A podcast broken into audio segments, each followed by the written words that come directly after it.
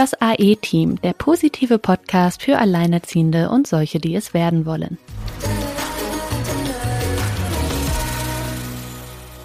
Hallo, mein Name ist Silke Wildner, ich bin 42, wohne mit meinen zwei Kindern in Bad Nauheim, seit fünf Jahren alleinerziehend und beruflich Designerin. Und ich bin Sina Wolgram, 28 Jahre alt, seit drei Jahren alleinerziehend. Ich lebe mit meinem kleinen Sohn in Bielefeld und bin selbstständige Redakteurin. Mit diesem Podcast möchten wir euch zeigen, dass Alleinerziehendsein eigentlich nur eine Lebensumstellung ist, keine Sackgasse und schon gar nicht das Ende der Welt.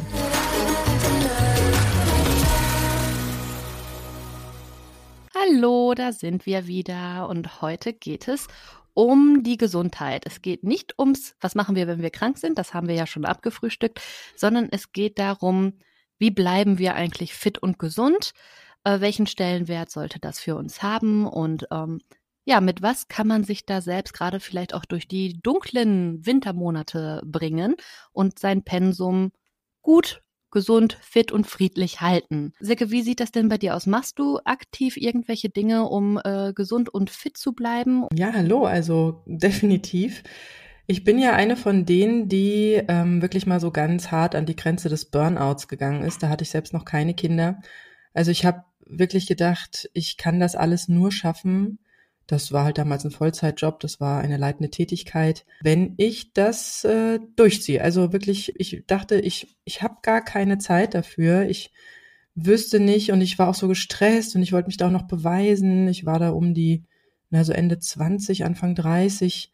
Da fing es so langsam an mit der Karriereleiter nach oben und da, da habe ich wirklich so diese, man nennt es ja gerne deutsche Tugend, angenommen und mich da wirklich ähm, selbst so gequält, dass ich mir keine Pause, auch am Wochenende, ständig äh, unter Strom sogar Projekte mit nach Hause genommen, bis spät abends auf der Arbeit gesessen, gerade nach Hause so irgendwie um acht, neun, vielleicht noch eine halbe Stunde Film geguckt und dann ins Bett und am nächsten Morgen schon wieder ganz früh raus. Also da war wirklich kein Atem holen. Und da habe ich gemerkt, dass man halt nicht die eigene Gesundheit endlos mit Füßen treten kann. Also irgendwo ist Schluss, da macht der eigene Körper dicht. Und dann hat man den Salat und genau das ist ja was, was extrem schwierig ist, wenn man alleinerziehend ist. Also gerade mit Kleinkindern. Sina, wie ist es bei dir?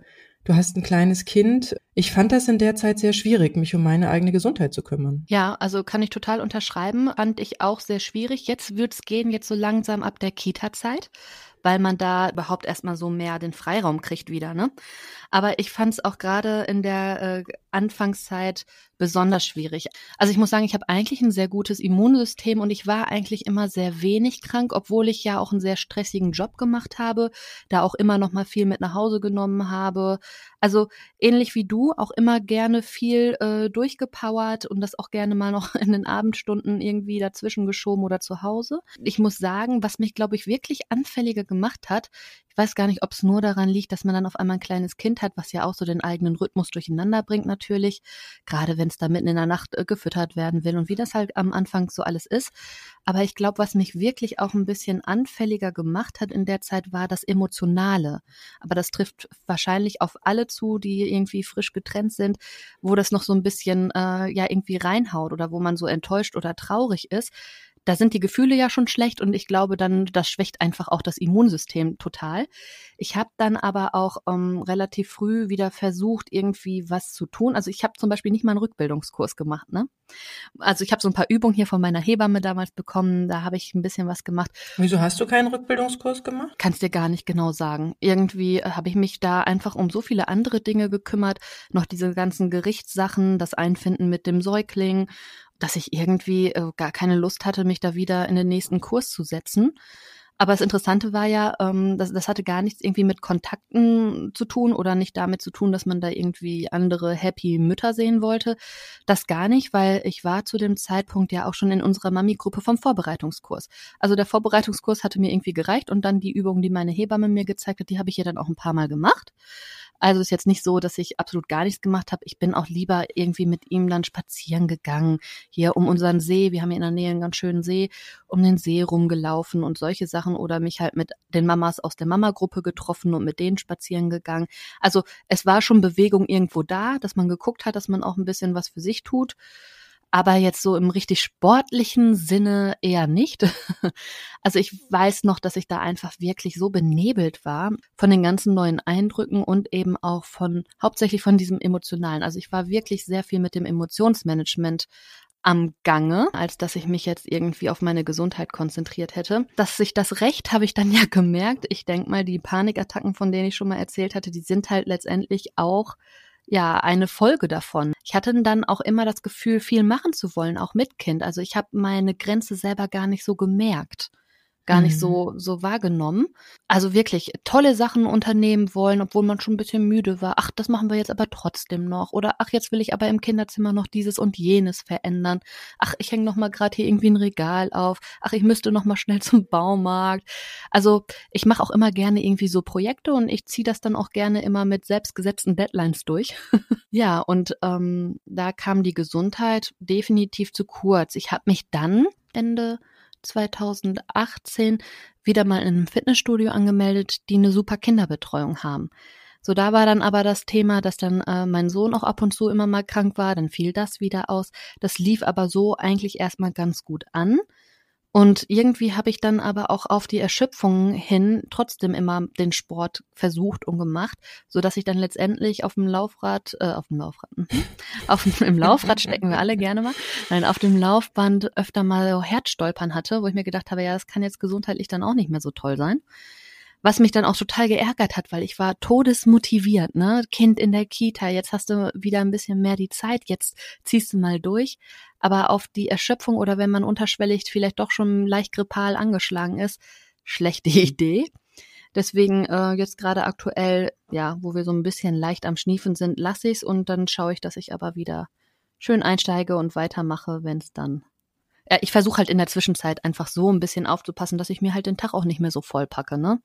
Dass ich da einfach gucke, dass ich halt meine Auszeiten habe, was ja auch schon sehr viel dazu beiträgt, dass man sich gesünder fühlt. Ja, nicht nur gesünder fühlt. Du hast vorhin gesagt, ähm, so richtig Sport machen. Was ist denn für dich so, also wo fängt bei dir so Sport an oder ähm, was, wo du sagst, das tue ich jetzt für meine eigene Gesundheit? Ja, also ich habe früher Handball gespielt so, das, äh, das war ganz witzig, weil wir hatten, ich hatte gerade wieder angefangen, richtig zu spielen. Ich glaube, ich habe ein, zwei Spiele gespielt, da wusste ich dann, dass ich schwanger bin, da fiel das dann auch wieder aus. Ja, und dann jetzt mit Kleinkind alleine, wann soll ich zum Training? Also hm. Dienstagsabends, Donnerstagsabends um 19, 19.30 äh, ich, A, habe ich keinen, der in der Zeit jede Woche auf das Kind aufpasst. Und beim Mannschaftssport gehört es sich einfach so. Also bei einem Mannschaftssport, finde ich, muss man auch zum Training erscheinen, sonst brauche ich mich nicht wundern, wenn ich am Wochenende nur auf der Bank sitze. Ne? Also das sind so, also es wäre ja auch unfair, den anderen gegenüber, die halt immer da sind. Also das ist so ein bisschen das Problem. Die machen auch so ähm, außer der Reihe mal irgendwelche Trainingseinheiten, haben auch gesagt, bring den Kleinen doch einfach mit. Der Trainer meinte dann, er läuft dann mit dem in der Manduka. Ja, da war mir dann aber auch noch ein bisschen zu klein, so mit Kopf hin und her geschleudert. Also nee, das war, weiß ich nicht. Ähm, und einfach mittlerweile, man ist halt einfach auch müde und erschöpft um die Zeit. Ich liege um die Zeit mit dem Kind im Bett. Das ist die mhm. Bettgehzeit. Wir haben vorher Abendbrot gegessen. Also wenn wir Abendbrot essen und dann so kurz danach, dann müsste ich mich eigentlich auf den Weg machen zum Training. Das funktioniert halt nicht. Ne? Deswegen fällt das aus. Und dann habe ich aber ähm, in der Zeit vor meinem Sohn auch eine ganze Zeit lang, ich glaube über zwei Jahre hinweg, war ich wirklich jeden Tag im Fitnessstudio und habe zwei Stunden Sport gemacht. Das war die Phase, in der ich kein Handball gespielt habe, dafür aber so extrem im Fitnessstudio war, da sah ich auch ganz anders aus als jetzt. und es war irgendwann äh, hatte das einen Suchtfaktor, ne? Also ich ich war echt nicht zu ertragen, wenn ich mal einen Tag nicht da war. Ich bin wirklich für eine halbe Stunde. Ich wusste, du, wenn du jetzt losfährst, du hast noch eine halbe Stunde, bis die zumachen. Ich bin da hingefahren. Das musste irgendwie sein. Danach ging es mir aber auch besser.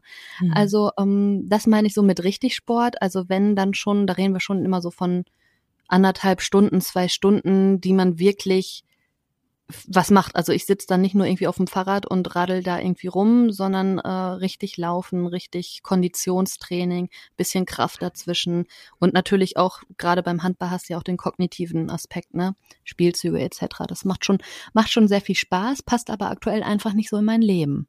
Ja, da hast du recht. Und das ist ja auch das Problem, das wirklich viele Alleinerziehende haben, dass es ähm, da wirklich schwierig wird. Was machst du denn an Sport? Was mache ich an Sport? Ähm, mhm. Also ich habe auch mal Handball gespielt, aber ist schon sehr lange her. Aber ich stand im Tor, es war recht gemütlich.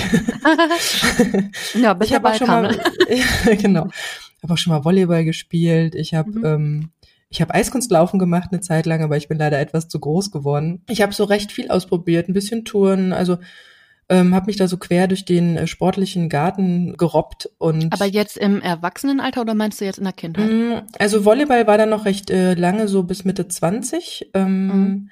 Dann habe ich es auch mal mit so einem Fitnessstudio probiert, aber ich bin irgendwie kein Fitnessstudio-Typ. Also das ist dann so der, der Typ äh, Jahresvertrag und geht nicht hin oder irgendwie einmal im Monat oder so. So, und dann, als ich ja zum ersten Mal mit diesem, ich würde mal sagen, wirklich Rande des Burnouts zu tun hatte, da, da hat man auch erstmal ganz andere äh, Sorgen.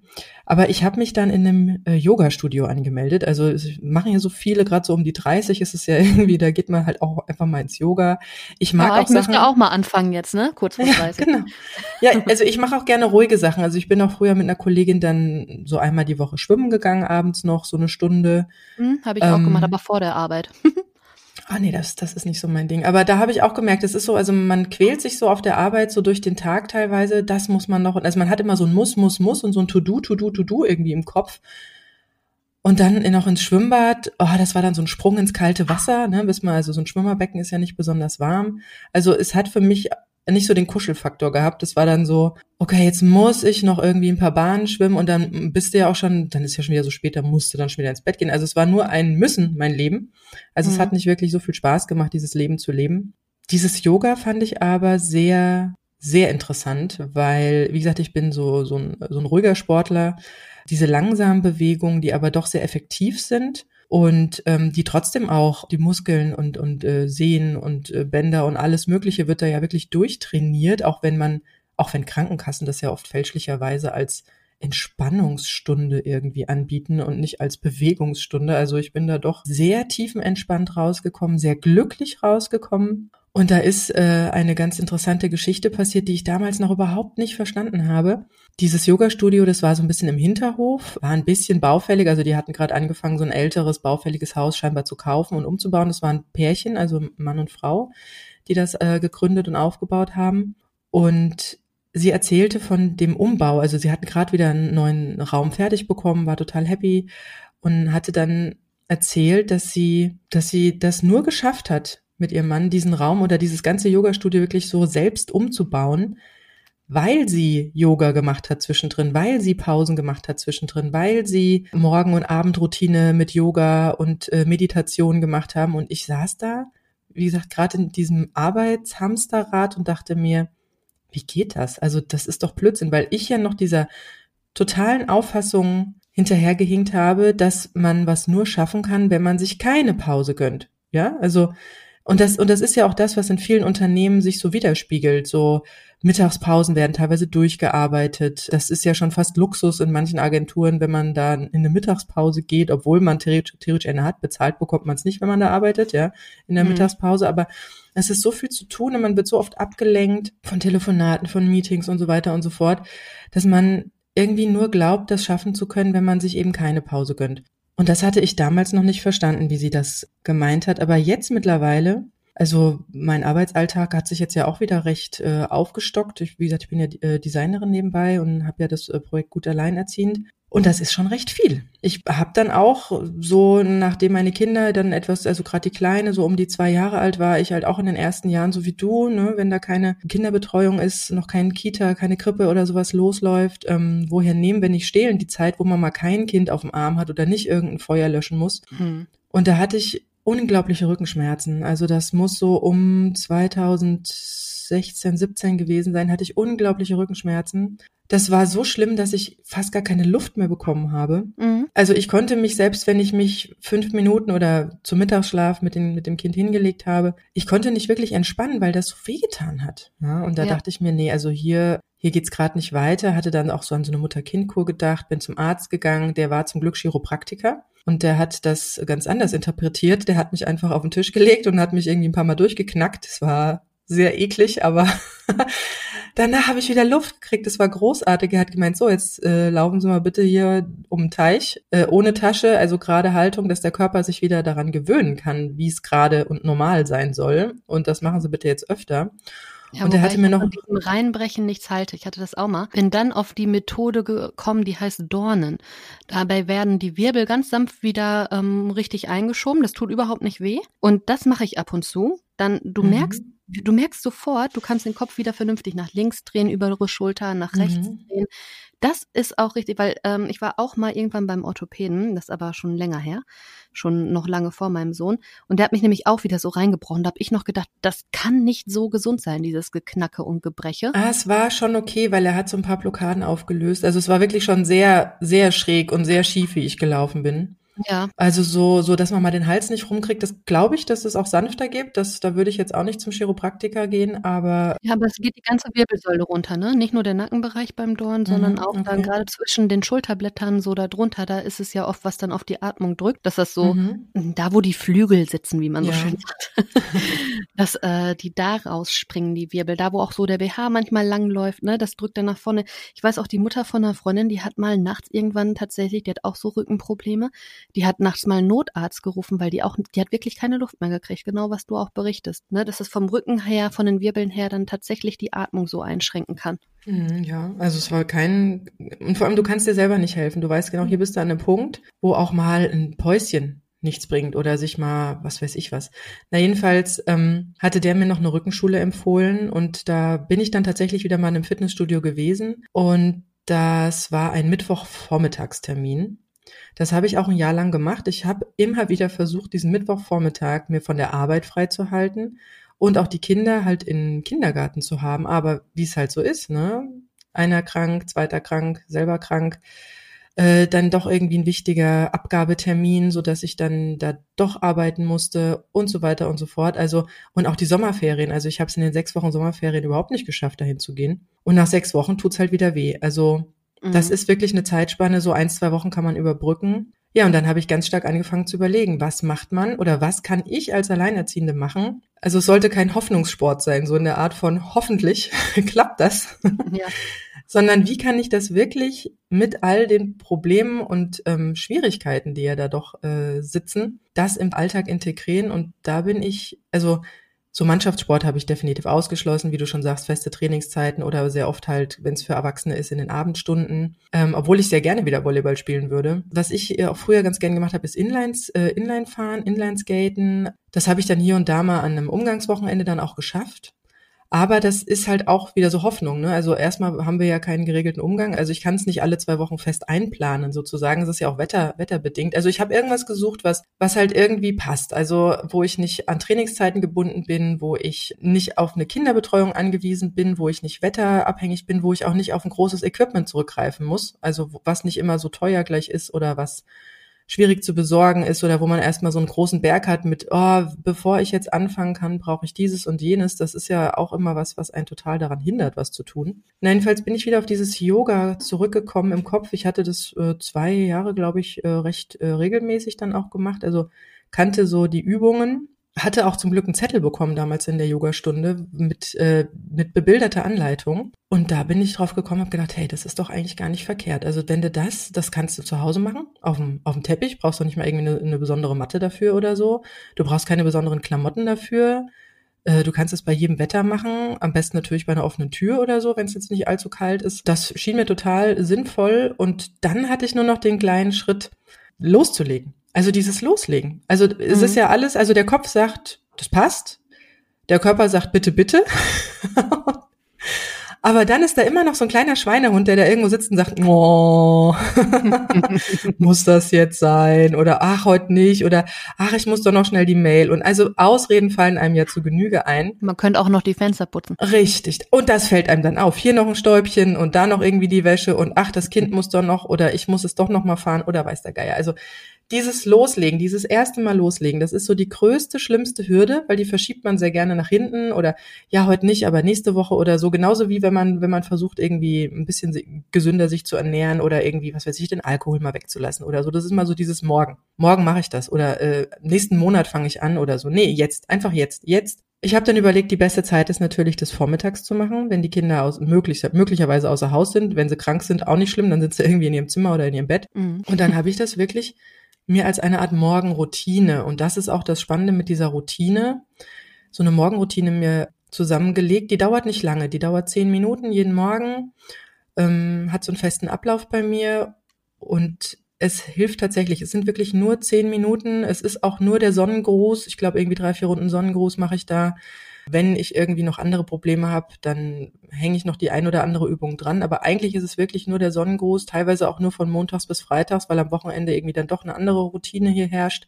Und das hilft mir. Also das hilft mir tatsächlich jetzt seit, wann war das? 2017, 2018 war ich dann noch im Fitnessstudio, was ja mehr schlecht als recht funktioniert hat. Und jetzt so seit, seit so eins, zwei, drei Jahren komme ich mit diesem Yoga wirklich gut hin. Also, dass ich ein nicht schmerzendes Körpergefühl habe. Also, das, mir tut nichts weh. Ich habe auch das Gefühl, die Arme sind ein bisschen kräftiger geworden. Ähm, das ist ja auch manchmal so, man guckt in den Spiegel, denkt sich so, oh, gerade wenn der Sommer wieder anfängt, hat man da die Winkeärmchen, wie das ja so hübsch heißt.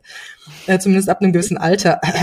und die haben mich halt auch immer schon genervt und mit diesem Yoga habe ich die interessanterweise direkt, direkt gleich mit weg, weggewunken.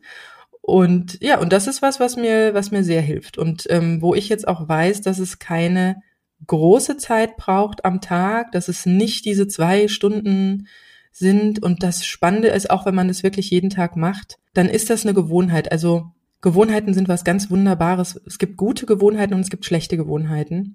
Und wenn man es geschafft hat, sich so eine gute Gewohnheit anzuüben, das, das wird nicht mit dem ersten Tag funktionieren, das wird auch nicht nach einer Woche funktionieren, aber wenn man was tatsächlich so ab drei Wochen durchgezogen hat, dann ist das eine Gewohnheit geworden. Und das geht auch genauso gut andersrum, gerade in den, ähm, in den Wintermonaten, wenn wir dann, ach doch, lieber das Kind nochmal schnell mit dem Auto fahren, statt irgendwie zu Fuß zu bringen oder mit dem Rad zu fahren oder ach, sich's doch irgendwie jeden Abend mit, mit ein paar Chips vom Fernseher gemütlich zu machen. Und auch der Adventskalender ist ja auch so ein Ding. Ähm, die Kinder machen das ja 24 Tage, das sind also 21 Tage, drei Wochen.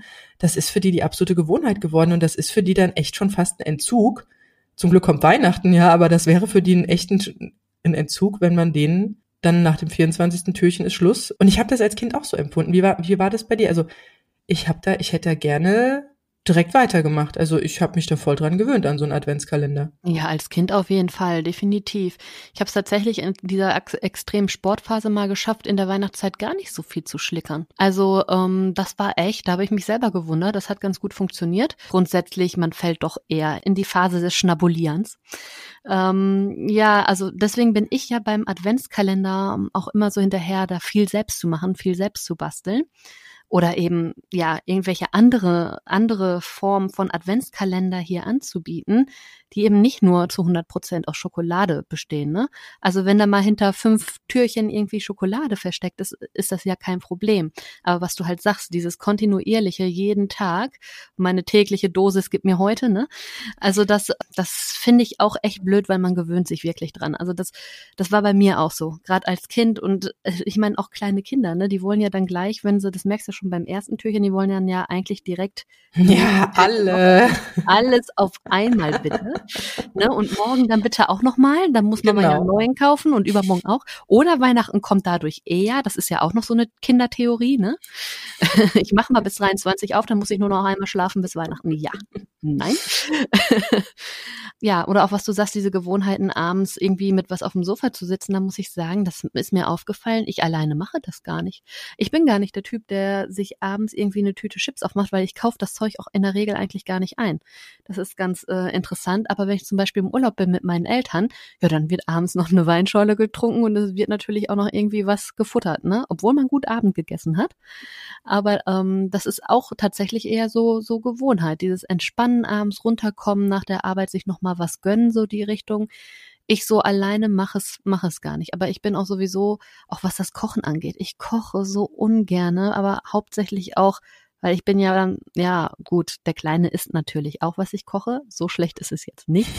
Aber, aber äh, es macht mir auch einfach überhaupt keinen Spaß. Aber da sind wir ja eigentlich auch schon wieder bei beim nächsten Thema Punkto Gesundheit, also die Ernährung, allgemein die Ernährung. Ich weiß noch, dass ich mich sehr, sehr gesund ernährt habe, auch in dieser Sportphase. Ich habe am Tag bestimmt zwei, drei Äpfel gegessen. Ja, ich habe vielleicht dieses Jahr insgesamt zwei, drei Äpfel gegessen, ne? Was ich früher so jeden Tag gegessen habe. Oder ja, wo ich dann früher auch drauf umgestiegen bin, anstatt irgendwie ähm, Chips oder so, dass man, wenn dann doch nochmal irgendwie was geknabbert wird, was ich total gerne mache, ist auch einfach irgendwelche Gemüsestreifen, sei es Gurke oder Kohlrabi oder sonst was. Und das einfach so, ja, in einen leichten Frischkäse gedippt oder was weiß ich, irgendwie so. Ist jetzt auch nicht das Gesündeste. Frischkäse ist auch Zucker drin und so, aber es ist irgendwie cooler, einfach abends so ein bisschen Gemüse noch zu snacken vielleicht, aber kommt drauf an. Bei dem einen oder anderen liegt das dann wieder schwer im Magen, ne? Aber es ist, war irgendwie äh, schöner, das zu snacken oder irgendwie so selbstgemachte Sachen. Das muss ja nicht das ähm, Milcheis sein außer Eisdiele. Ich habe mir eine Zeit lang dann zum Beispiel im Sommer gerne ähm, einfach Orangensaft eingefroren, dann hatte ich Kratzeis. Das war dann so meine Süßdosis, weil ansonsten habe ich nur Wasser getrunken oder so, ne? Also aber auch weil ich es wollte, nicht aus so einem Zwang heraus. Nicht dieses, ich mache jetzt Diät und dann äh, mhm. ist die morgen wieder vorbei, sondern das hat sich kontinuierlich gut gehalten. Und ähm, was es auch gibt, hat mich meine Nachbarin neulich drauf gebracht, weil die dieses Projekt da unterstützt. Intuitives Essen. Total spannendes Thema. Da wollte ich mich jetzt auch noch mal ein bisschen genauer mit beschäftigen, gucken, was man da so macht. Es geht im Prinzip halt darum, dass es keine Verbote gibt. Ne? Man sollte schon essen, worauf man gerade Lust hat, aber eben in Maßen. Und dann auch erstmal gucken, hat man wirklich Hunger. Trink erstmal ein Glas Wasser und guck, ähm, ob du wirklich Hunger hast, weil auf körperlichen Hunger zu essen ist viel, viel sinnvoller, als einfach zu essen, weil, ja, auch jetzt esse ich mal was. Ja, das ist dieses, ja wirklich auf den Körper hören, ne? dass man auf einmal dann gar keinen Magengrummeln mehr hat oder kein Sodbrennen mehr hat oder dieses oder jenes Problemchen, was man jetzt nicht als so groß empfindet, was einen aber so ein bisschen einschränkt, ne? Dass man erstmal merkt, was tut mir eigentlich wirklich gut und was nicht. Und wie gesagt, sich keine Zwänge auferlegen, weil alles ist erlaubt, alles darf man, alles eben in Maßen. Es steht keiner mit dem Messer hinter einem, wenn man mal ein Stück Schokolade isst. Aber dass man auch da guckt, wie kann ich es eventuell ersetzen? Mache ich vielleicht lieber Kakaopulver in einen Smoothie mit rein und habe meine Schokodosis, als dass ich äh, mir die ähm, ja ganze Tafel Vollmilchschokolade reinhaue oder so. Ne? Ja, das Problem ist ja die Vollmilchschokolade, weil die dunkle hm. Schokolade, also auf die genau. bin ich jetzt umgestiegen, weil ich bin so ja, ein Schoko und Chips. Erstens mal isst man nicht so viel davon und zweitens ist die halt wesentlich gesünder auch äh, also auch fürs fürs Gehirn. Mhm. Ja, genau. Und auch weniger Zucker drin.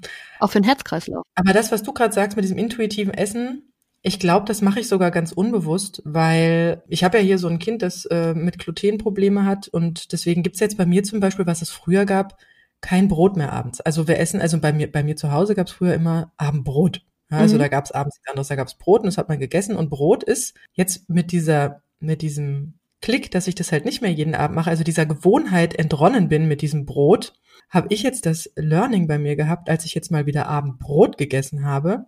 Ich hatte Blähungen, Mhm. Ich hatte Magenschmerzen. Ich hatte am nächsten Morgen und auch nachts einen tierischen Heißhunger, weil dieses Brot halt durch Stärke, auch viel Zucker, also das ist was, was man, was ich abends lustigerweise eigentlich gar nicht vertrage. Mhm. Aber dadurch, dass man es halt über Jahre in der Familie so gelernt und gemacht hat, ist einem da auch nichts anderes eingefallen.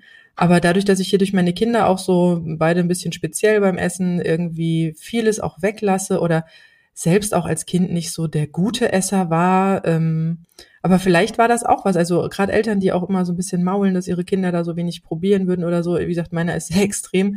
Ich war früher auch äh, nicht so der große Esser, weil vielleicht haben wir das immer schon aus gesundheitlichen Gründen gemacht. Also wir haben das vielleicht ganz intuitiv Mhm. Ähm, so genau. gemacht, dass wir nicht den fetten Schweinebraten und irgendwie das Kassler mit Kraut, das ist ja mein absolutes Hassessen, gegessen haben, weil da hat mein Körper immer schon gesagt so, ne, lass es, ja. Und also das ist ein ganz, ähm, ganz spannender Punkt mit dem Essen und auch was du sagst, so wirklich gucken, was braucht der Körper. Ähm, allerdings ist es ganz schwierig, aus so einer Gewohnheit in 0, nix umzuschalten. Nee, es geht und ja einfach, erstmal fängst du ja nur an, so mit dem Schritt, drauf achten. Das reicht am Anfang ja erstmal schon. Sich erstmal bewusst machen, wann, warum und was stecke ich mir eigentlich mhm, in den Mund. Genau, also so Triggerpunkte finden, also Triggersituationen genau. finden. Was, was sind die Auslöser dafür, dass ich jetzt beim Pizzaservice anrufe oder dass ich jetzt ja Pizza ja, genau. ist schon was Tolles ja also oder was weiß ich der Service ist das Tolle die Pizza nicht unbedingt der Service machen wir uns nichts vor es liegt nur daran dass es uns gebracht wird nein es ist auch der Käse und die Salami ah, ja gut aber dieser Analogkäse kannst du auch echt drauf machen ähm, na, bei uns ist der, glaube ich, wir haben, glaube ich, noch auf dem Dorf einen anderen Pizzaboten. Na gut, na gut. Aber das ist auch sehr spannend mit diesen, mit diesen Triggerpunkten. Und das nenne ich mal ganz gern Selbstreflexion. Also wirklich mal zu gucken, wie ist so mein Alltag, warum. Zum Beispiel, was manche auch gar nicht verstehen, ist, wenn ich, wenn man sehr viel Zucker, Zucker zu sich nimmt dass man einen ganz anderen Insulinstoffwechsel ähm, hat und der Zucker Zucker will. Also ich sag, Zucker macht süchtig. Also ist wirklich so meine Erfahrung über die letzten Jahre, Zucker macht süchtig. Ja. Ähm, wenn ich wenn ich Zucker esse, brauche ich mehr Zucker, Zucker, Zucker, Zucker. Ich bin der Meinung, ich kann ohne Zucker nicht mehr leben. Und da habe ich mal irgendwann einen ganz harten ähm, Schlussstrich gezogen und habe es wirklich mal zuckerfrei probiert. Also ähm, klar, Was auch in Aufschnitt. fast unmöglich ist. Ne? Es ist fast unmöglich. Also du sagst, selbst in Frischkäse ist Zucker drin mhm. oder in der Salami, in der aufgeschnittenen ist auch äh, Zucker drin. Also ich habe jetzt wirklich nur auf diesen mir selber Zucker irgendwo rein. Also dann habe ich auch gemerkt, ich kann einen Kaffee schwarz trinken. Ich habe überhaupt kein Problem damit, einen Kaffee schwarz zu trinken. Und ich kann es jetzt auch gar nicht mehr leiden, oder auch ein Latte Macchiato. Ich krieg das super ohne Zucker runter. Ja, ich auch. Ich habe aber Kaffee, muss ich sagen, meine Kaffeekarriere, die hat schon alles erlebt. Also ich habe Kaffee schwarz getrunken, Kaffee mit Milch getrunken, Kaffee mit Zucker, Kaffee mit Zucker und Milch. Da gab's jede Phase schon. Mittlerweile mache ich mir fast mehr laktosefreie Milch, weil ich bin ja keine Babykuh, ich bin laktoseintolerant. ja, mache ich mir eher mehr Milch mit ein bisschen Kaffee rein, also so rum. Also da habe ich schon alles irgendwie auch durch. Aber auch da, das, was du sagst, oder auch in Tee, Zucker weg, das ist schon so, so viel, was man einspart, was einem gar nicht bewusst war, so unbedingt. Also wir nehmen ja auch laut Weltgesundheitsorganisation viel zu viel Zucker, aber auch viel zu viel Salz ja. auf. Also weit mehr als empfohlen ist. Und ich hatte mal so eine Reportage gesehen, da ging es um auch das mit dem Zucker und gesunde Ernährung. Und da wurde ausgerechnet, dass alleine ein Fruchtjoghurt, also so ein, ne, so ein ganz normaler Fruchtjoghurt, wie man den im Supermarkt kaufen kann, so fertig mhm. im Becher, dass der im Prinzip schon die Zuckermenge, ich glaube, das sind, oh, ich weiß nicht, 20 Gramm oder so, also hochgerechnet, ähm, das war schon die Zuckermenge für den Tag. Also das ist laut, laut Gesundheitsorganisation so die Menge, wo es heißt, so, das ist in Ordnung und alles drüber nicht. Und dann denkst du dir so, okay, äh, das ist jetzt ein Joghurt, ja, aber was ist denn jetzt mit dem Kuchen oder dem Plätzchen oder äh, doch nochmal ein Stück Schokolade oder auch, ähm, auch Obst hat ja auch Fruchtzucker. Das mhm. ist zwar theoretisch etwas gesünder, weil es natürlicher ist, aber Zucker ist Zucker. Ja, aber ist auch nicht in jedem Fall. Ich habe mal irgendwo gelesen, zum Beispiel bei Krebserkrankungen, steht sogar auf der Seite der Charité Berlin, dass sich halt Krebszellen von Zucker ernähren. Ne? Mhm. Und irgendwo, ich weiß nicht, ein befreundeter Arzt sagte das, glaube ich mal, dass in solchen Fällen Fruchtzucker sogar schlimmer ist als der Industriezucker. Mhm. Ne, weil man ja sonst sagt, nimm eher lieber, wenn, dann den äh, aus den Früchten. Aber es ist halt grundsätzlich teilweise auch einfach nur schädlich, je nachdem, wieso die körperliche Grundverfassung ist. Ja, also mit Zucker kann man schon sich sehr viel Schlechtes tun, auch wenn man der Meinung ist, man muss das Snickers jetzt noch essen. Und auch Weißmehl habe ich so durch meinen Sohn mit dem Gluten sind wir auch wirklich von dem Weißmehl ein bisschen weggekommen. Und mir ist es jetzt letzte Woche aufgefallen, Kinder waren weg. Ich habe mal gedacht, oh super, das, da bin ich hier zum Bäcker gegangen, habe mir, zum Frühstück irgendwie ein paar, äh, so ein Croissant und ein Brötchen gekauft. So ein richtig schönes Weißmehlbrötchen, was ich ja sonst mit den Kindern nicht kaufen kann, weil mein Sohn hängt dann da, macht die Fluppe, ja, so, ich will aber auch. Und so die Ersatzsachen schmecken halt dann irgendwie doch ein bisschen anders. Jedenfalls saß ich hier und habe dieses dieses Brötchen gebissen und hatte so einen enttäuschenden Geschmack auf der Zunge, weil ich es nicht mehr gewohnt bin, dieses Weißmehlbrötchen zu essen. Und es war einfach, fand ich total fad. Mhm. Dagegen fand ich so ein Vollkornbrötchen total spannend, was ich mir als Kind auch nicht vorstellen konnte, dass ja. ich das jemals sage. Ja, aber ich bin da auch äh, ganz auf Dinkel. Also ich mache total viel mit gerne mit Dinkel. Also auch wenn ich backe gerne Dinkelmehl oder so, schmeckt auch super. Also so ist nicht. Oder auch beim Backen ähm, kann man theoretisch bei den Rezepten, die man so findet, mal die Hälfte des Zuckers sowieso schon mal streichen. Die brauchen definitiv. Das das ne? sowas von. Ja, da ist ja. man noch süß genug. Genau. Also da gibt eigentlich kann man eine eigene Folge nur zum Zuckerkonsum machen. Da kann man auch, glaube ich, drei, vier, fünf Folgen zu machen.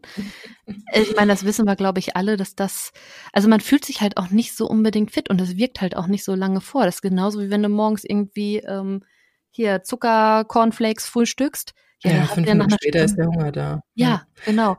Das ist äh, einfach nicht schön, man isst so viel mehr. Wo, wobei es bei diesem intuitiven Essen halt auch geht. Und da muss ich sagen, finde ich mich so ein bisschen wieder.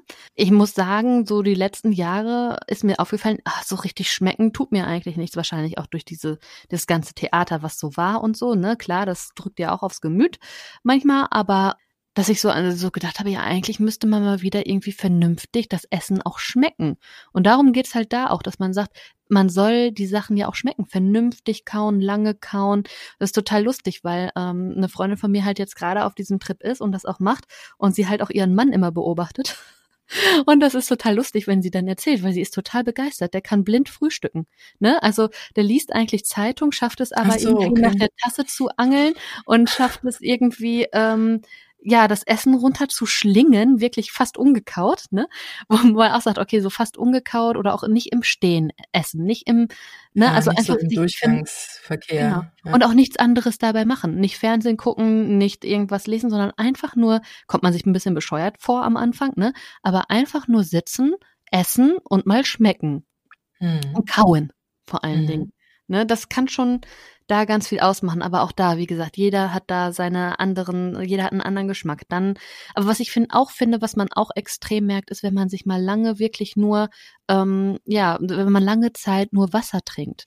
Dann merkt man erstmal, wenn man dann mal einen Schluck irgendwie Apfelschorle trinkt oder so, das, was andere vielleicht den ganzen Tag so trinken, da merkt man erstmal, wie absurd süß das ist. Ja, das stimmt. Ja, wir sind hier auch mittlerweile auf Wasser und wir können irgendwie Säfte auch nicht trinken. Also bei manchen ist ja wirklich so, da ist sofort irgendwie der Saft auf dem Tisch, wenn Kinder daheim sind. Also wir alle nicht mehr. Also vielleicht mal so alle zwei Monate eine Apfelschorle oder so. Das ist, das ist aber dann schon eher eine Süßigkeit, habe ich so das Gefühl. Mhm. Ja, in das der Kita machen die das auch.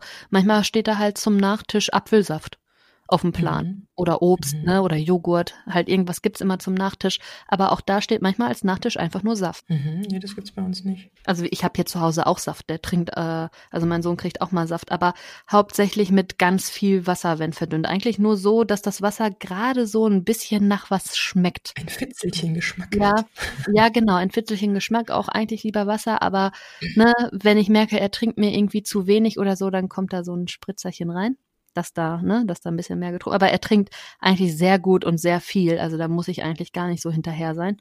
Da höre ich immer ganz andere Geschichten noch von anderen. Zwischenzeitlich habe ich gedacht, boah, der trinkt viel zu viel. Dass ich schon gedacht habe, hm, was, was wird das jetzt? Aber das ist noch alles wohl im Rahmen und in der Norm hatte ich mit dem Kinderarzt auch mal drüber gesprochen, ist aber alles normal. Ja, lieber so, als wenn so ein Kind gar nichts trinkt und dir überlegen muss, wie kriege ich jetzt das Wasser. Ja, das äh, ist mein Sohn gewesen, ja. aber egal, das ist ein andere Thema. Ja. Ähm, aber was du vorhin, äh, also dieses intuitive Essen, das finde ich ja echt spannend, weil ich habe mhm. das Gefühl, dass wir das hier auch ähm, irgendwie praktizieren. Also das Wichtige ist ja wirklich mal auf den eigenen Körper hören und so nach diesem Aha-Erlebnis mit diesem Abendbrot hatte ich dann noch ein anderes Aha-Erlebnis in einem Fastfood-Restaurant meiner Wahl, in dem ich als Kind auch, oder als Kind nicht, aber so als, äh, ja, als ich meine Lehre zum Beispiel in Frankfurt gemacht habe, da war das logisch, dass du nach der Berufsschule irgendwie dich da noch triffst und irgendwie dann halt auch ein Burger isst und so. Und was ich als Kind jetzt im Nachhinein als total selbstverständlich genommen habe, ist, dass ich wirklich viele Bauchschmerzen hatte auch von Burgern. Also scheinbar das, was mein Sohn mit, den, mit dem Gluten hat, mhm. das scheine ich auch in, in der Vorstufe scheinbar zu haben.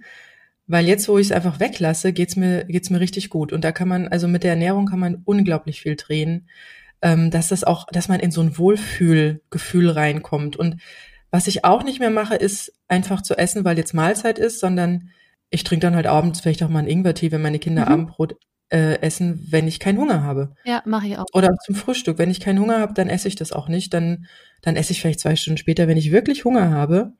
Und das hilft auch unglaublich viel, auch um das Gewicht zum Beispiel zu halten. Man kommt auch nicht in dieses, ja, in dieses unwohle Körpergefühl rein, was auch wirklich oft mit der Ernährung zu tun hat. Man hat ja das Gefühl, gerade wenn man auch ein paar Kilos dann zu viel hat oder sehr viel Zucker oder sehr viel fettige Sachen gegessen hat, dass man so, also man hat so eine Schwere und dann kneift auch hier und da die Hose und ähm, man fühlt sich so unwohl. Und was dann ja passiert, was ja so der, der Gegenteil von dem intuitiven Essen ist, ist ja das emotionale Essen, dass man sich dann denkt, ach, jetzt ist auch egal. Ja, ach komm, was soll's, ja. Also man tröstet sich vielleicht ein bisschen mit dem Essen und denkt sich, naja, komm, die Hose kneift, da, da passt das Stück Torte jetzt auch noch. Aber dann ist man echt in einem Teufelskreis drin. Und da hilft es ganz bewusst, nicht direkt in so eine Diät reinzurennen und zu sagen, ich muss ab sofort und nie wieder, weil dann denkt man den ganzen Tag nur noch ans Essen. Also wenn das so der Gedanke ist, ich äh, fange jetzt sofort an und ich darf jetzt nie wieder Schokolade essen, dann denke ich den ganzen Tag an Schokolade und das Also das hält keiner durch und das hält auch keiner eine Woche durch, ja. Also dann lieber mit dem mit dem Aspekt reingehen, wie du das gesagt hast, mit dem intuitiven Essen. Einfach mal schauen und vielleicht einfach ein bisschen weniger essen, bis man wirklich Hunger hat, ja, dann mhm. essen und dann schmeckt's auch gleich viel besser. Also es gibt nichts Besseres, als mit Hunger zu endlich essen. zu essen. Ist toll. Ja. Also, super. Ja. Aber man muss ja auch mal gucken, warum ist das eigentlich so, ne? Also warum hat man denn überhaupt dieses Problem? Und ich muss sagen, ein Stück weit ist das auch anerzogen, ne? Also wie viele Leute auch heute immer noch zum Kind sagen, isst den Teller auf. Du darfst erst aufstehen, wenn du aufgegessen hast oder so, ne? So alte Leute Gerede, nenne ja, ich das immer. Oder wenn du das und das machst, gibt's ein Eis. Gerade dieses du musst, also dass das schon von vornherein so eingetrichtert wird. Nein, wenn mein Kind keinen Hunger mehr hat, dann hat es keinen Hunger mehr. Da werde ich einen Teufel tun und den da auf dem Stuhl festketten und den das Essen da rein äh, schaufeln. Also ja, oder wenn das einfach das Kind nicht mag. Ja, ja. also durch meine eigene Lebensgeschichte und dass ich wirklich, ja, teilweise das Essen dann am Abend nochmal bekommen habe, danke liebe Eltern, ähm, was ich echt nicht leiden konnte, weil meine Eltern, die haben so gut bürgerlich gekocht. Also viele Eintöpfe, Braten und so Sachen. Und das ist mir zu schwer. Mhm. Also ich mache das auch nicht. Ich habe das auch nie gemacht. Wenn es einmal, wenn ich einmal im Jahr einen Braten esse, dann dann auch nur, weil ich irgendwo eingeladen bin. Ich hab, ich werde das auch nie tun, mir einen Braten machen. Ich brauche irgendwie andere Nahrung. Ich brauche es leichter. Also ich mag ich mag's mit Hühnchen und Gemüse und Reis, so Sachen. Und diese schweren Sachen sind nicht mein Ding. Und ähm, meine Eltern, na, dachten sie, das muss jetzt sein, dass man das mal probiert hat. Ja, gegen probieren habe ich ja nix. Und ich merke es halt bei meinem Großen, der auch sehr wählerisch ist dass wenn man es halt gar nicht probiert, dass man dann aber auch nicht auf den Trichter kommen kann. Also ich habe es bei dem ja wirklich so gemacht, weil durch meine eigene Erfahrung habe ich wirklich gedacht, nee, der muss das nicht probieren, ja. Und was ist bei ihm passiert? Er hat alles aussortiert und ist bei Weißmehl hängen geblieben. Also der war nur noch auf Weißmehl und ich bin mittlerweile der Meinung, auch wenn es wissenschaftlich total, keine Ahnung, unfundiert ist, dass der so eine Art Weißmehlsucht hat, weil das ist sowas, das ist so, das ist recht leicht verdaulich. Ähm, es, es schmeckt relativ schnell immer gut. Also wenn man auch gar keinen Hunger hat, das ist mir mal aufgefallen, ich bin mal ohne Hunger in so ein Fastfood-Restaurant gegangen, weil alle da waren und ich hatte überhaupt keinen Hunger und dann hat eine mir da gemeint, komm, wir teilen uns jetzt das Menü.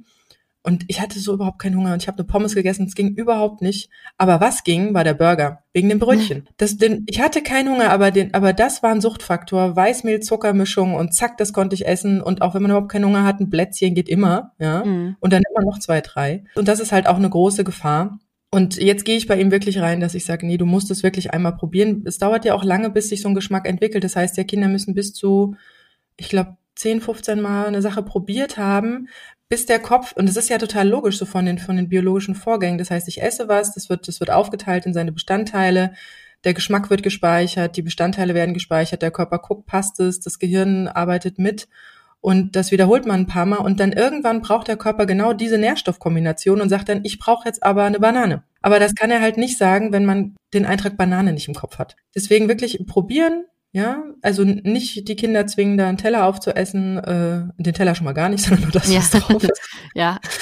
ähm, und das ist ja auch das, was im Kindergarten ganz oft passiert. Die sagen, es muss, es muss keiner was essen, was er nicht mag, aber wenigstens einmal probieren. Und ich finde, es ist eigentlich eine ganz gute Regelung. Einmal probieren und dann kann man das auch stehen lassen. Aber das ist ja, geht ja wirklich nur da um diese Infoübermittlung und, äh, und die Entwicklung des Geschmacks, dass man auch wirklich weiß, oder wenn man was gegessen hat, was man, was einem total widerstrebt, dass man weiß, das esse ich nie wieder. Ja? genau. Das hat ja wirklich viel damit zu tun, was der Körper braucht. Also du bist, was du isst, heißt es ja auch ganz gern. Das habe ich ja auch lange Zeit nicht verstanden, weil man denkt immer, man ist so ein, so ein autarker Apparat, der irgendwie alles leisten und schaffen kann. Und das Essen ist eher so ein bisschen Genussmittel, ja, und nicht ähm, die Basis des Ganzen. Und darum geht's eigentlich. Also erst dem Körper wirklich Gutes geben, damit der Körper zurückgeben kann. Und ich hatte das vorhin schon gesagt mit der, mit der Yoga-Lehrerin, die meinte, ohne dieses ganze Yoga hätte sie den Umbau des Hauses nicht geschafft. Und, ähm, und das ist, das ist so interessant, weil ich merke es jetzt gerade, ich komme jetzt hier wirklich in, ins, in berufliche Sphären rein, in denen ich vorher noch nie so war und in auch einem, einem, einem Zeit, also einem, einem organisatorischen Zeitmanagement-Problem. Wenn ich weiterhin so das so bewerkstelligen würde, wie ich es früher gemacht hätte, dann würde das nicht funktionieren.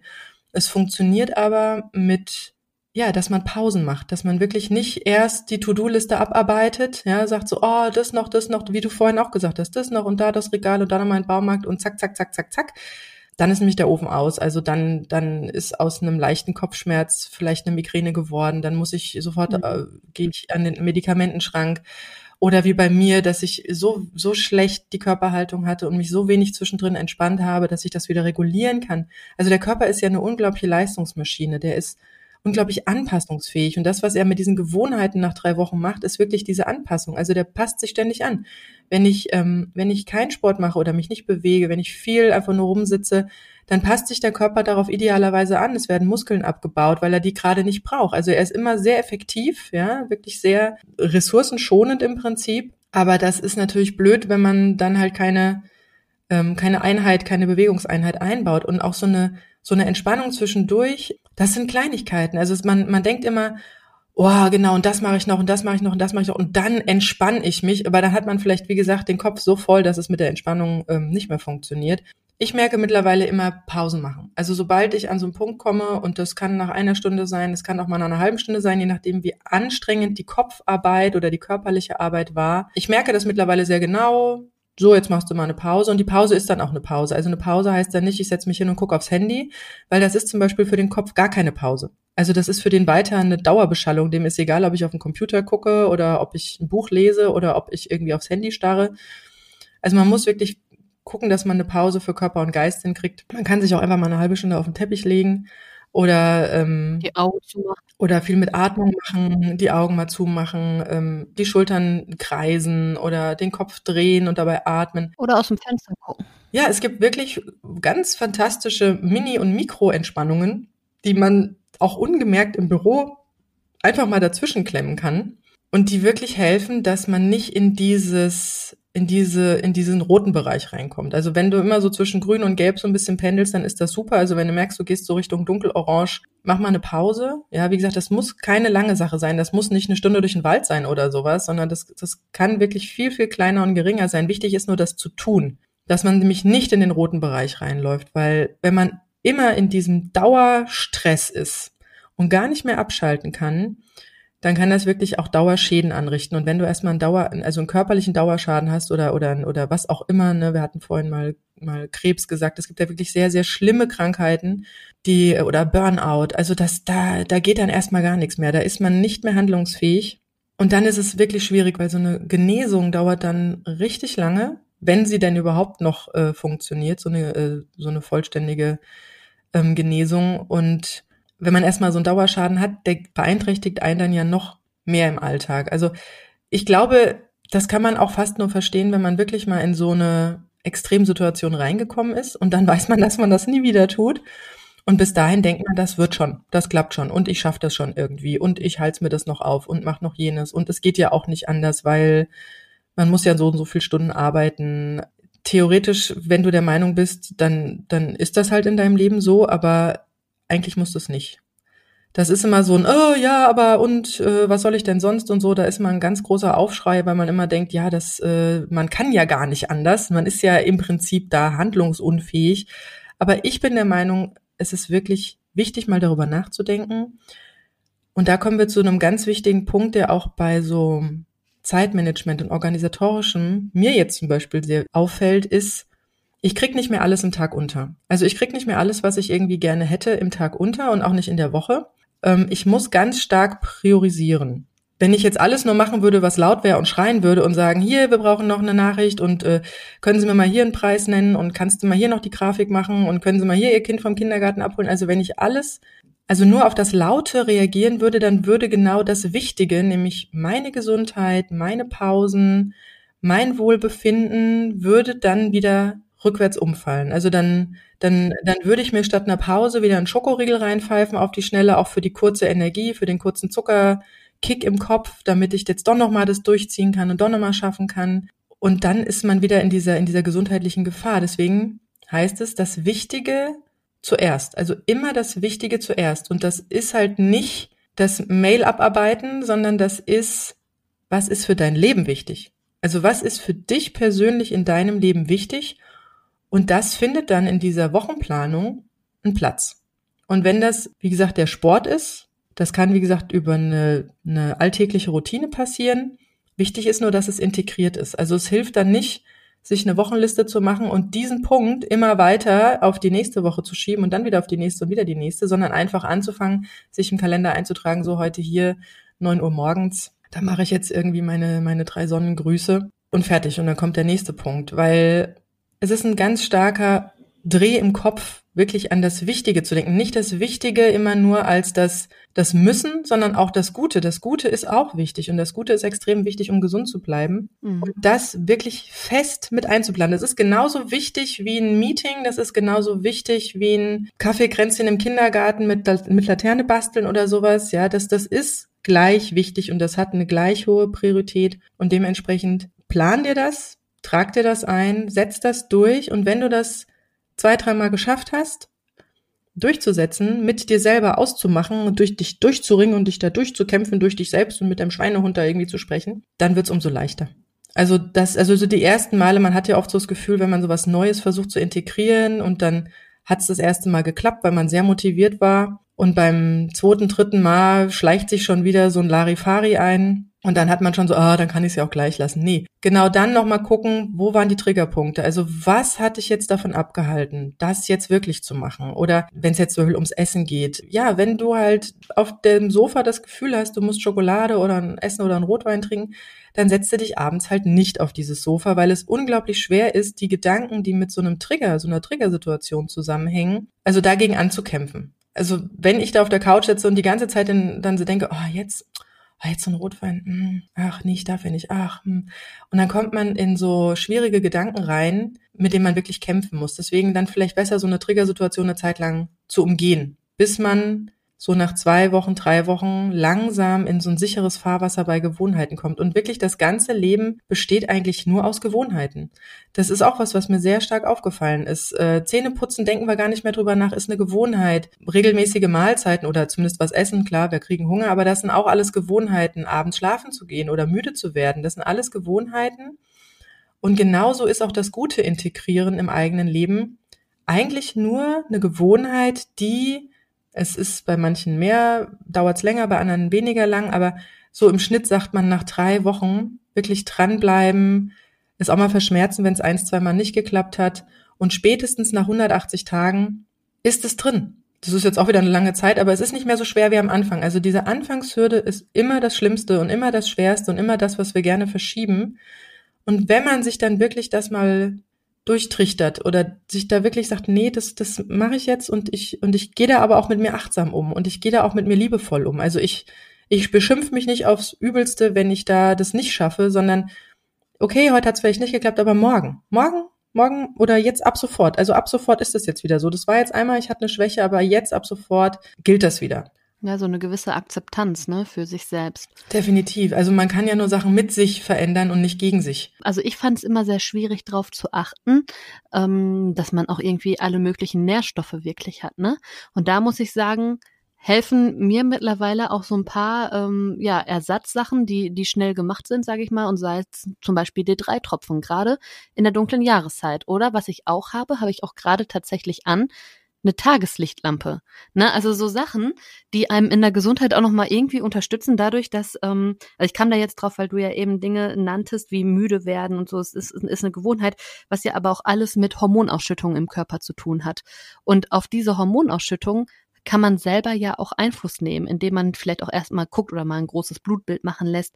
Gerade wenn man viel müde und erschöpft ist und guckt, ist eigentlich der Eisenwert im Lot, ne? Oder wo ist eigentlich mein B12, was man was ja für den Energiespeicher braucht. Richtig, genau. Hab, bin ich auch von betroffen mit einer Unterfunktion, aber da ist eigentlich jetzt auch alles im Lot. Aber was die Deutschen im Schnitt wirklich alle haben, ist ein chronischer D3-Mangel und das teilweise sogar im Sommer. Ne? Also D3 wird ja eigentlich über die Haut aufgenommen und ist auch ein Hormon und kein Vitamin. Es heißt Vitamin D, ja, aber es ist eigentlich ein Hormon. Man kann aber durch eben Vitamin D3-Tropfen zum Beispiel sich da selber ins Lot setzen. Da, das empfehlen ja mittlerweile auch sämtliche Heilpraktiker, auch Ärzte teilweise, obwohl ja viele auch noch sagen, ja, das ist ja gar nicht belegt. Aber immer ehrlich, was gibt es alles in der Pharmaindustrie, was eigentlich gar nicht belegt ist? Oder was eigentlich widerlegt ist, ja, was ja noch viel schlimmer ist? Nutzt. Also ich weiß, ich habe mal irgendwann, ja genau, ich habe mal irgendwann ein Antibiotika nehmen müssen, So, und da ging es mir irgendwie nicht gut bei. Und dann habe ich das mal recherchiert und gegoogelt. Ähm, da kam raus, dass dieses Präparat sogar in Tierversuchen mit Ratten durchgefallen ist. Ja, herzlichen Dank. Also Sachen, wo du denkst, wie kann das denn zulässig sein? Ne, also so, ja, also dann setze ich lieber so aus, auf Präparate, die irgendwo aus der Natur kommen, ne? Und ähm, Aber auch da ja, gibt es Giftiges. Also das nur weil es aus der Natur Ja, klar. kommt, ist es nicht, äh, ist es nicht ei- eitel Sonnenschein. Das äh, habe ich mal. Vitamine, ne? Also so alles, was so mit Vitaminen zu tun hat äh, und eben D3, finde ich, hilft dann in der Regel ja schon, ne? Also, dass man guckt, dass man auch sein Vitamin C kriegt, ne? Wann hast du das letzte Mal irgendwie was konsumiert, wo wirklich Vitamin C drin war? Oder vielleicht, dass man wirklich mal guckt, dass man vielleicht einmal die Woche irgendwie Fisch auf dem Tisch hat oder irgendwie anders Omega-3-Fettsäuren eventuell mal wieder einbaut in den Speiseplan so ein bisschen. Ne? Also da gibt's ja zahlreiche Präparate. Da muss aber jeder für sich gucken oder vielleicht auch wirklich sowas mal mit einem Heilpraktiker ja absprechen, gucken, was da auf einen selbst am besten zutrifft, wo man eventuell einen Mangel hat. Mhm. Da für jeden individuell Sinn macht. Nur weil ich jetzt sage, mir hilft die Tageslichtlampe und D3, äh, es kann trotzdem sein, dass dein D3-Speicher voll ist, ne? Also dass das dann für dich in irgendeiner Form nicht zählt oder oder halt Quatsch ist. Ja, das Problem mit diesem Vita, also mit dem, mit dem D3 ist ja auch, dadurch, dass wir ja mittlerweile so krasse Sonnencremes auch unseren Kindern irgendwie, was weiß ich, Schutzfaktor 50 irgendwie draufschmieren, da kommt das ja gar nicht mehr durch. Also das, äh, da, Ja. also da ist im Prinzip den ganzen Sommer über ist da Winterwetter, ja, für die Mhm, Haut. Ja, ja. Und ähm, das ist also so schön der Schutz da auch ist und so wichtig. Ähm, aber ich, ich versuche auch mittlerweile meinen Kindern, also die so ein bisschen mehr an die Sonne zu gewöhnen. Am Anfang natürlich auch mit, äh, mit Sonnencreme, aber so gegen Ende der Saison, wenn es dann im Kindergarten im September noch heißt, cremen Sie Ihr Kind, dann sage ich nö. Ja, also das Ja. ist, macht keinen Sinn. Aber Vitamin D, du, also ich, ich nenne es jetzt mal Vitamin D, weil es ja so im Sprachgebrauch auch drin ist. Ja, mhm. Ähm, also ich hatte auch mal mit einer Heilpraktikerin gesprochen und es ist ja wirklich so, du hast ja nur in diesen sonnenstärksten Monaten, die sind glaube ich von Juni bis August, das sind diese drei Monate, wo die Sonne ausreichend ist. Und es hilft nicht im, im November mal, mal irgendwie die, nur das Gesicht in die Sonne zu halten. Das, das ist zu wenig. Also da müsste schon wirklich sehr viel mehr unbedeckt sein von der Haut.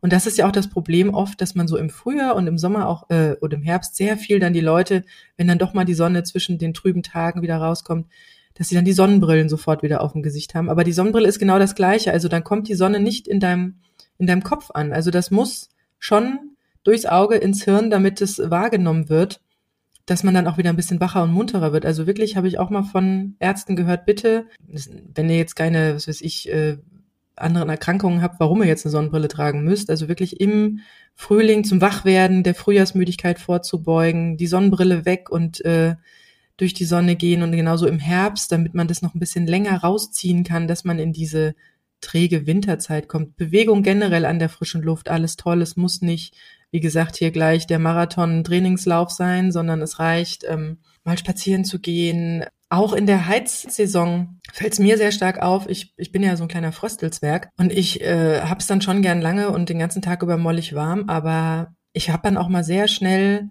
so fiese, so fiese Erkältungen bekommen, wo dann auch die Stimme weg war und das über den ganzen Winter. Mhm.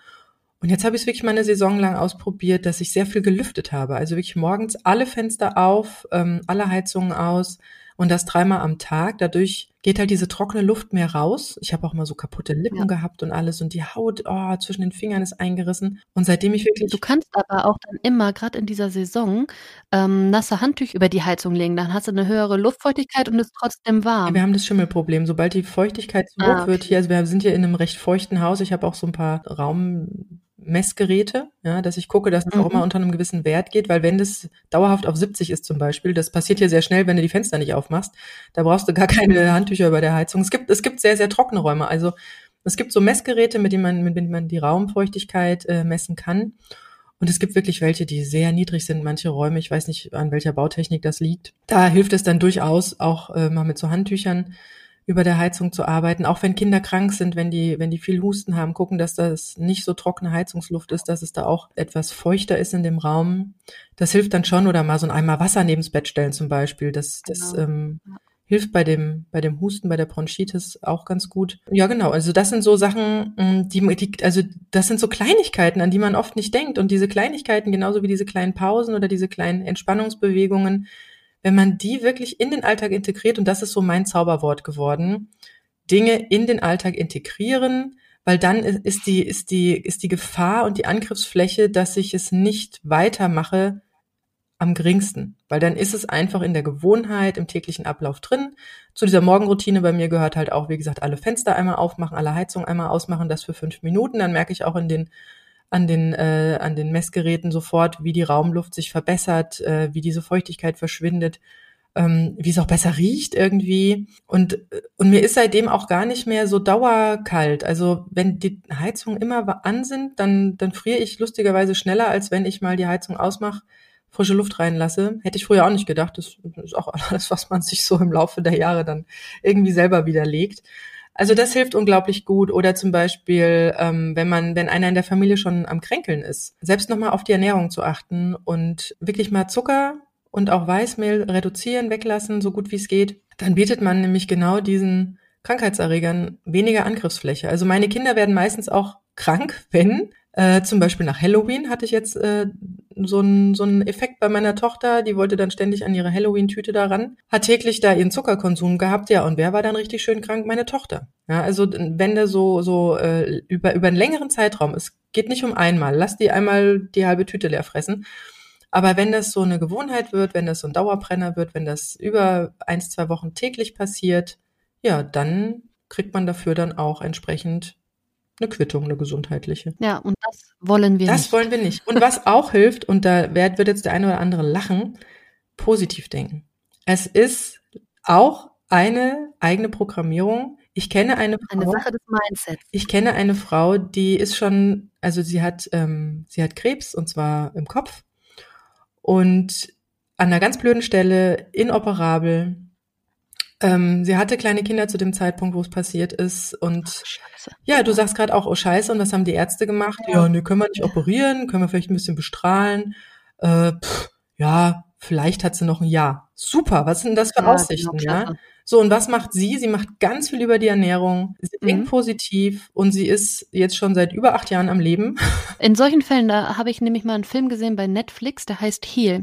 Und äh, ähnlicher Fall. Und diese Frau hat sich zum Beispiel vorgestellt, dass in ihr so kleine Pixar-Fresser sind, ne? Diese kleinen Bällchen, die äh, Pixel auffressen die dann ja wie so ein Karpfen irgendwie die kleinen Krebszellen aufgefressen hat. Das hat sie sich immer bildlich vorgestellt und der Tumor wurde kleiner und kleiner und die Ärzte konnten sich das nicht erklären. Ja. Also da ist noch sehr viel, sehr viel gesundheitlicher Puffer in uns selbst drin. Also ja.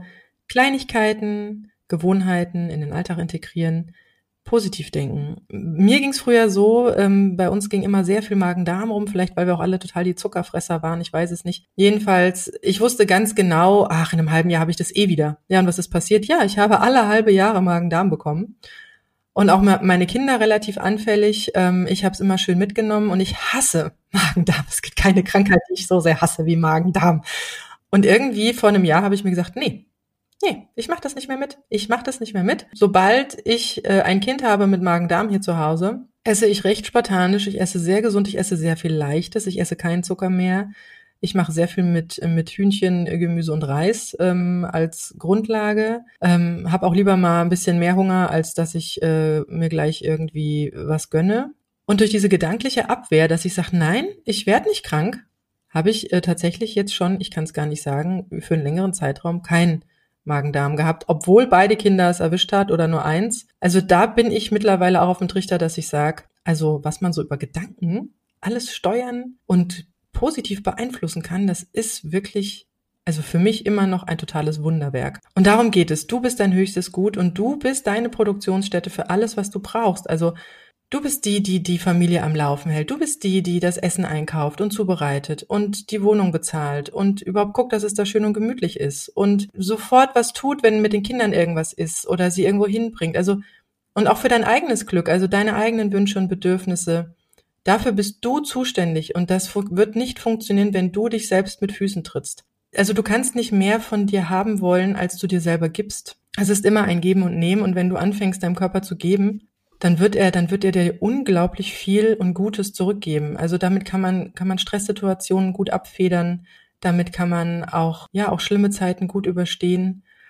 Und das ist eigentlich für mich persönlich eigentlich so der Dreh, den ich in den letzten Jahren auch durch das Alleinerziehendsein und diese, diese Schwierigkeiten, dass da halt nicht jemand ist, auf dessen Energie ich noch zugreifen kann, wo ich sagen kann, okay, meine Energie ist jetzt zu Ende, äh, bitte übernimm du jetzt, ja, mhm. ist nicht mehr. Also man muss es mit der eigenen Kraft, der eigenen Energie schaffen und das funktioniert, wenn man sich wirklich wohlwollend und äh, liebevoll auch um sich selber kümmert. Da kommen die Punkte Selbstfürsorge, Self-Care, ähm, auch noch mit rein bei der eigenen Gesundheit. Und da waren wir schon wieder bei einem Vorteil, ne? Dass man nämlich das alles erstmal wahrnimmt, wenn man in solchen Situationen ist. Wenn man es wahrnimmt, ja. Es ist an der Situation nicht alles schlecht, ne? Also genau diese Dinge bringen einen in der eigenen Persönlichkeitsentwicklung teilweise auch weiter, so wie wir jetzt hier gerade auch wieder festgestellt haben.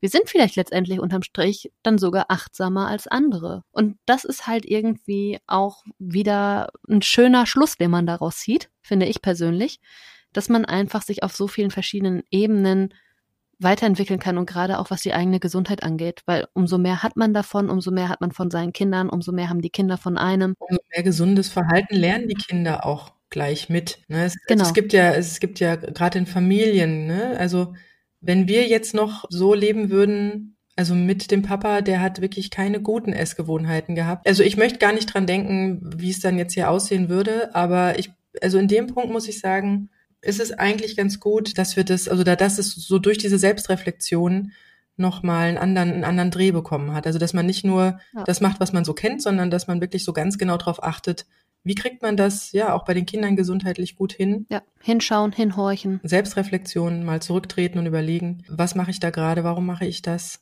Ja, Genau, und äh, damit sind wir auch schon wieder am Ende einer wunderbaren Folge. Ich wünsche uns allen eine gute Gesundheit, kommt gut durch die nächste Zeit. Ja, macht's gut, habt einen schönen Tag. Bis dann. Das war das AE-Team, der positive Podcast für Alleinerziehende und solche, die es werden wollen, mit Sina Wollgramm und Silke Wildner.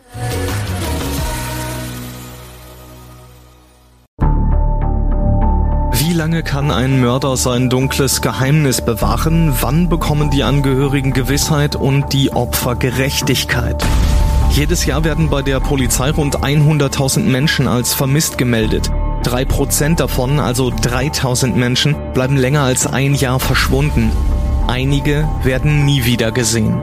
Seit gut drei Jahren arbeitet die Polizei in NRW mit sogenannten Cold Case Units. Das sind Abteilungen, die wirklich nur damit beschäftigt sind, Mordfälle zu bearbeiten, die teilweise seit Jahrzehnten ungeklärt sind. Ich bin Mike Mattis, Radioredakteur und News Anchor und ich spreche mit Ermittlern über diese Fälle. In meinem Podcast Licht ins Dunkel, Cold Cases und ungeklärte Vermisstenfälle von hier beleuchten wir gemeinsam mit Profilern, Staatsanwälten und Mordermittlern Cold Cases und ungeklärte Vermisstenfälle aus ganz Deutschland. Immer in der Hoffnung, dass Angehörige endlich Gewissheit und die Opfer Gerechtigkeit bekommen. Licht ins Dunkel. Cold Cases und ungeklärte Vermisstenfälle von hier. Eine Produktion von Mike Mattis und der Podcastfabrik.